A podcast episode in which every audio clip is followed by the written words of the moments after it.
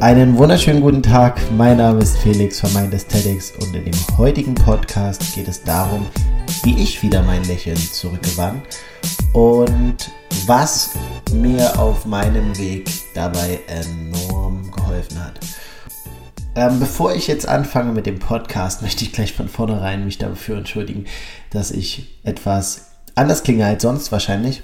Ich bin total verschnupft, beziehungsweise bin ein klassischer Hausstaub- und Pollenallergiker.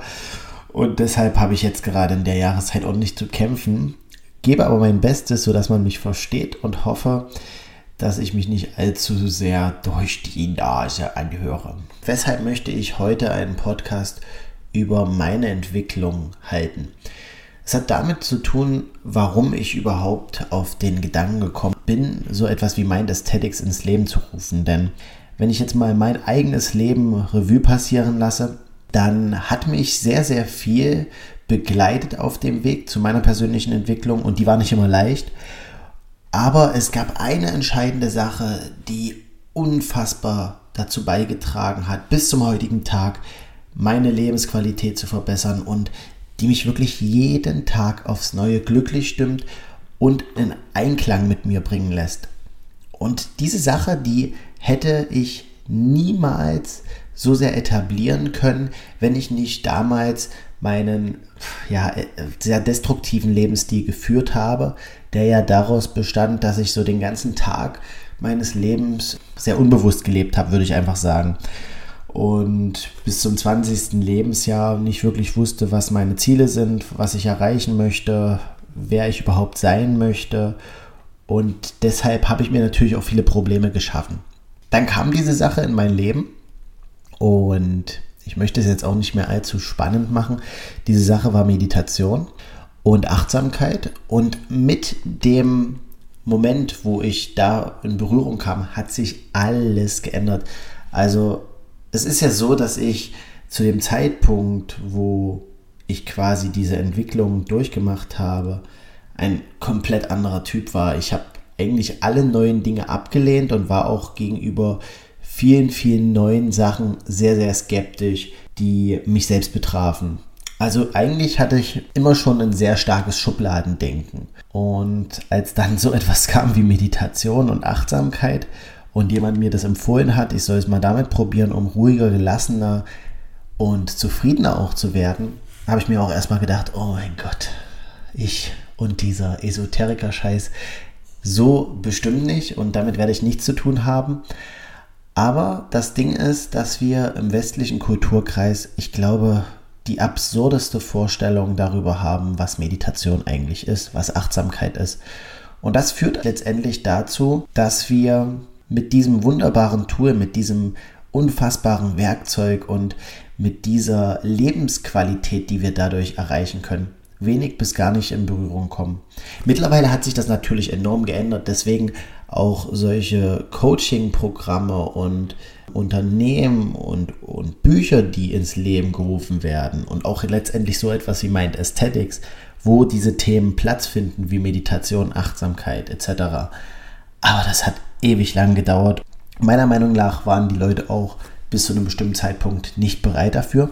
Das ist jetzt so, das ist jetzt so, dass so ein neues Bewusstsein kommt. Ich meine, wir merken alle, dass Arbeit alleine uns nicht glücklich macht, dass dieses ganze beschleunigte Leben, was unsere Zeit auch mit sich führt, uns teilweise eher stressen, uns depressiv stimmen und dieses begrenzte Glück, was wir im Außen finden, gar nicht halten können, sondern durch diese Schnelllebigkeit rast es uns durch die Hände oder ja, wir suchen ganz schnell wieder nach was Neuem.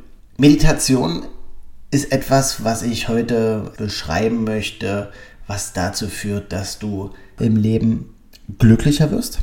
Du siehst die Dinge mit anderen Augen, du siehst die Dinge bewusster, du öffnest dich dir selbst gegenüber, dadurch wirst du authentischer, du wirst liebevoller im Umgang mit anderen, du wirst nahbarer. Auf der anderen Seite stärkst du dich aber auch wirst nicht mehr so leicht angreifbar. Das klingt irgendwie paradox, aber es ist ganz simpel. Du bekommst einfach einen wirklichen Zugang zu dir selbst und dadurch ja, bist du nicht mehr so für andere angreifbar, bist aber auf der gleichen Ebene bei dir selbst sehr stark und weißt, was du willst, kennst deine wahren Bedürfnisse oder lernst sie kennen durch Meditation. Du lässt dich weniger stressen, du bist mehr im Jetzt verankert und nicht so in dieser Schleife von Gegenwart, Gegenwart sage ich schon, von Vergangenheit und Zukunft, sondern du konzentrierst dich mehr auf das Jetzt und kannst dadurch auch jeden Moment viel mehr greifen und viel mehr genießen. Genau, das klingt natürlich jetzt mega abstrakt, wenn ich das so beschreibe, was das alles für Vorteile sind. Aber ich möchte mal genauer darauf eingehen, warum meiner Meinung nach Meditation so enorm wichtig ist. Wenn wir uns Menschen anschauen mit unseren Vorzügen und unserer unglaublichen Intelligenz, unserer Schöpferkraft, dann verdanken wir das allem letztendlich unserem Verstand, unserem Geist, wie man es auch immer betrachten möchte, unserem Gehirn, den Möglichkeiten zu denken. Und das ist auch richtig, richtig genial. Also alle unsere kulturellen Errungenschaften basieren ausschließlich darauf, dass intelligente Menschen mit ihrem kreativen Geist Dinge geschaffen haben. Ja, ohne Verstand wäre das nicht möglich. Dann würden wir uns nicht von den Tieren unterscheiden.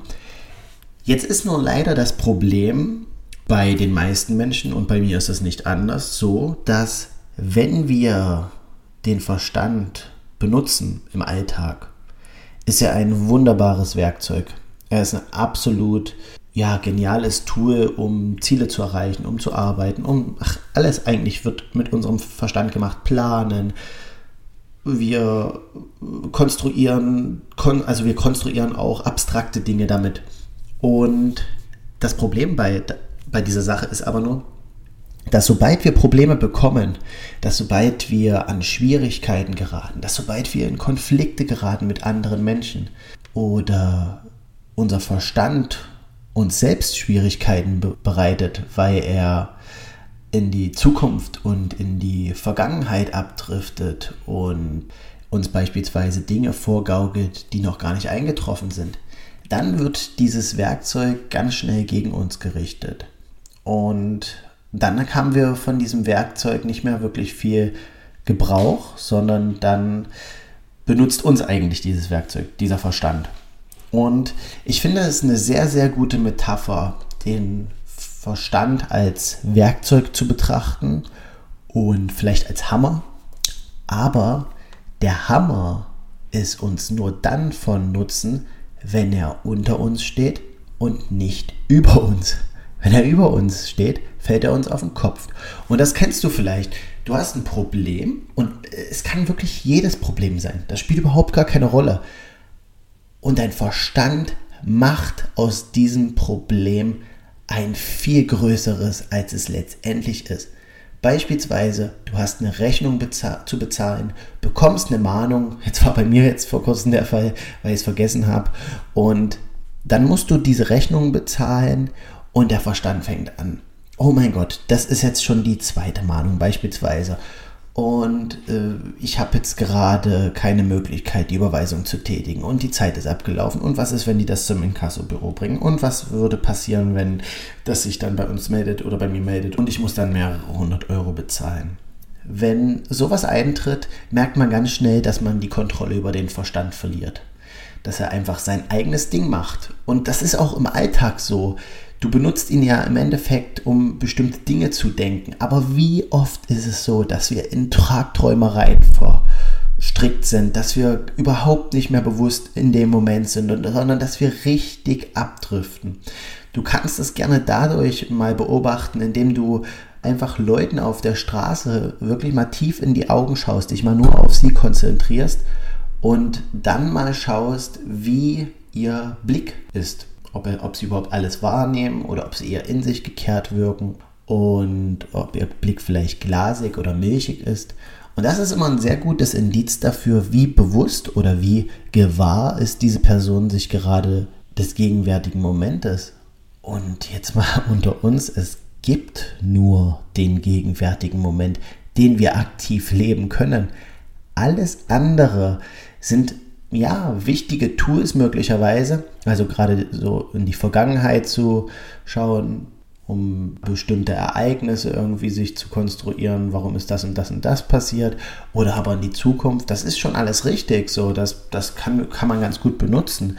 Aber das hat nichts mit der gegenwärtigen Realität zu tun, die besser gesagt, die Realität ist nur in der Gegenwart. Wenn du die Gegenwart verschläfst, dann verschläfst du dein Leben.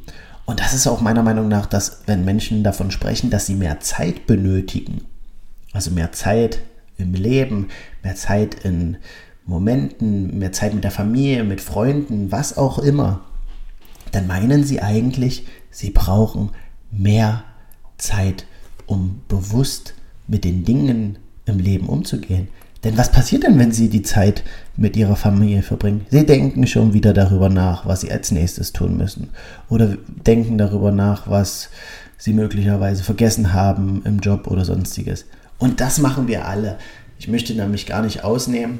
Das ist ein Problem, was wir alle haben. Das ist meiner Meinung nach so das ähm, Wohl und Übel unseres Verstandes, dass er natürlich eine wichtige Funktion hat, aber wir müssen ihn beherrschen und nicht er uns. Ne? Also es gibt noch ein schönes Zitat, ich finde das ganz angebracht. Der Verstand ist ein guter Diener, aber ein schlechter Herr.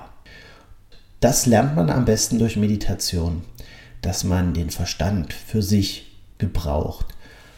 Jetzt musst du dir einfach vorstellen, ähm, als ich angefangen habe, mich zu verändern, mich mit Persönlichkeitsentwicklung auseinanderzusetzen, war ich einfach jemand, der sehr negativ über sich selbst gedacht hat, ein sehr geringes Selbstbewusstsein hatte, sehr viele Dinge erlebt hatte, auch im Leben, in der Vergangenheit, also in meiner Kindheit, die mich echt geschädigt haben. Und wenn du das alles dann nimmst und der Verstand mehr oder weniger dich kontrolliert, dann redet ihr die, die Dinge auch immer wieder ein und mein Selbstwertgefühl bestand wirklich, wirklich sehr, sehr, sehr groß aus dem, was mir mein Verstand immer wieder eingeredet hat, wer ich bin.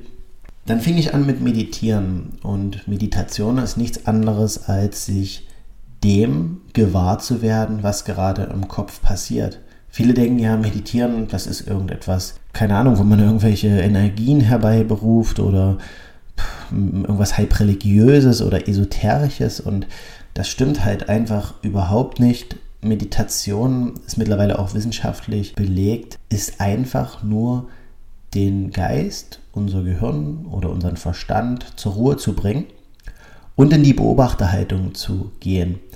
Denn im Alltag sind wir, wie gesagt, sehr oft der Denker und in der Meditation sind wir einfach derjenige, der den Denker beobachtet, der einfach drauf schaut was geht da gerade in meinem Kopf ab? Und das ist enorm wichtig. Denn wenn du das machst, dann wirst du merken, dass du am Anfang natürlich siehst, oh Gott, ich habe hier einen Haufen Gedanken im Kopf. 10.000 Gedanken schießen durch meinen Kopf. Und das wird wahrscheinlich auch sehr anstrengend sein. Aber in der Meditation geht es nicht darum, die Gedanken zu unterdrücken, sondern ein aktiver Beobachter dessen zu sein, dann wieder sich auf den Atem zu konzentrieren und somit die Gedanken einfach nur wie vor dem geistigen Himmel, wenn das Wolken wären, an sich vorbeiziehen zu lassen. Und was dann passiert mit der Zeit, wenn man auch geübter darin ist, wenn man sich immer mehr in Meditation übt, dass du einfach auch die Kontrolle über deine Gedanken bekommst, dass du darauf mehr zugreifen kannst oder wenn du sie nicht benötigst, sagen kannst, nein, das ist ein Gedanke, den ich gerade nicht möchte. Und wie entspannt ist das, wenn wir im Alltag nicht jedem Gedanken hinterherrennen müssen. Wenn uns jemand beleidigt oder wir mit irgendjemandem ein Wortgefecht haben und wir nicht immer gleich auf die Palme gehen. Oder wenn wir vielleicht uns irgendwie einreden, dass wir gerade nicht gut genug sind, das dann entdecken oder hinterfragen können, weil wir unser Denken beobachten können und letztendlich sagen können, nein, das ist ein Gedanke, den ich nicht weiter verfolgen möchte. Wie einfach macht es das? Meiner Meinung nach ist ein Problem, warum ja, viele Probleme entstehen unter Menschen auch deshalb, weil wir uns sehr stark mit unserem Verstand identifizieren und dann meinen, wir sind der Verstand. Wir denken also irgendetwas über uns und über andere Personen und meinen, das wäre wahr. Das wäre unser Ich, aber unser Ich ist nicht das Gedenke, unser ich, unser ich ist derjenige, der das Denken beobachten kann oder vielleicht sogar die Stille zwischen dem Denken, die sehr oft eintreten kann, wenn man über längeren Zeitraum geübt ist in Meditation. Ich möchte jetzt ganz kurz noch einmal darauf verweisen, für wen Meditation geeignet ist.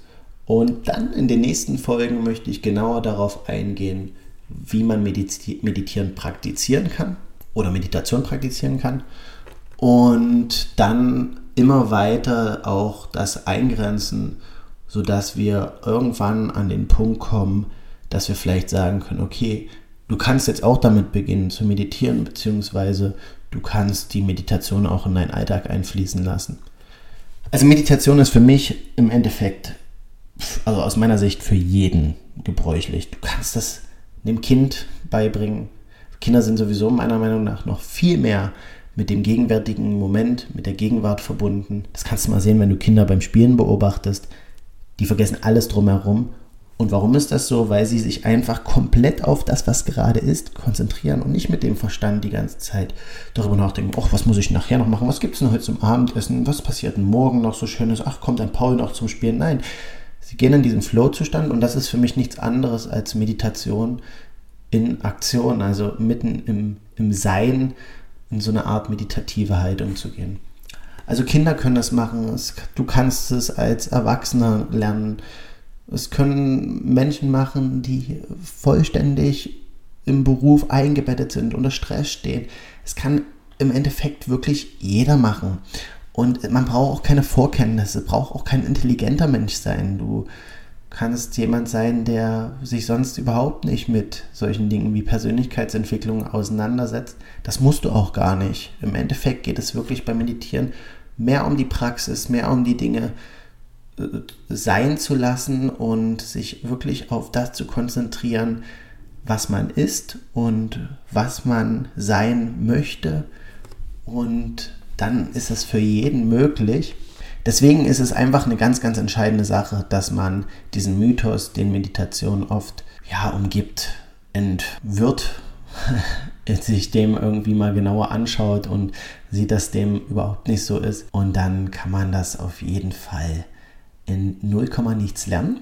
Und das Schöne ist, es wird wirklich, sobald man die ersten Erfolge erzielt hat, das gesamte Leben umkrempeln. Es wird einfach entspannter werden, es wird zufriedener werden und das ist eigentlich das, wofür wir bei, bei Mind Aesthetics auch stehen und deswegen möchten wir euch Meditation natürlich nicht vorenthalten. So wäre das auf jeden Fall der erste Teil zu dem Thema Meditation. Ich wünsche dir eine weitere sonnige Woche und gewinne dein Lächeln zurück.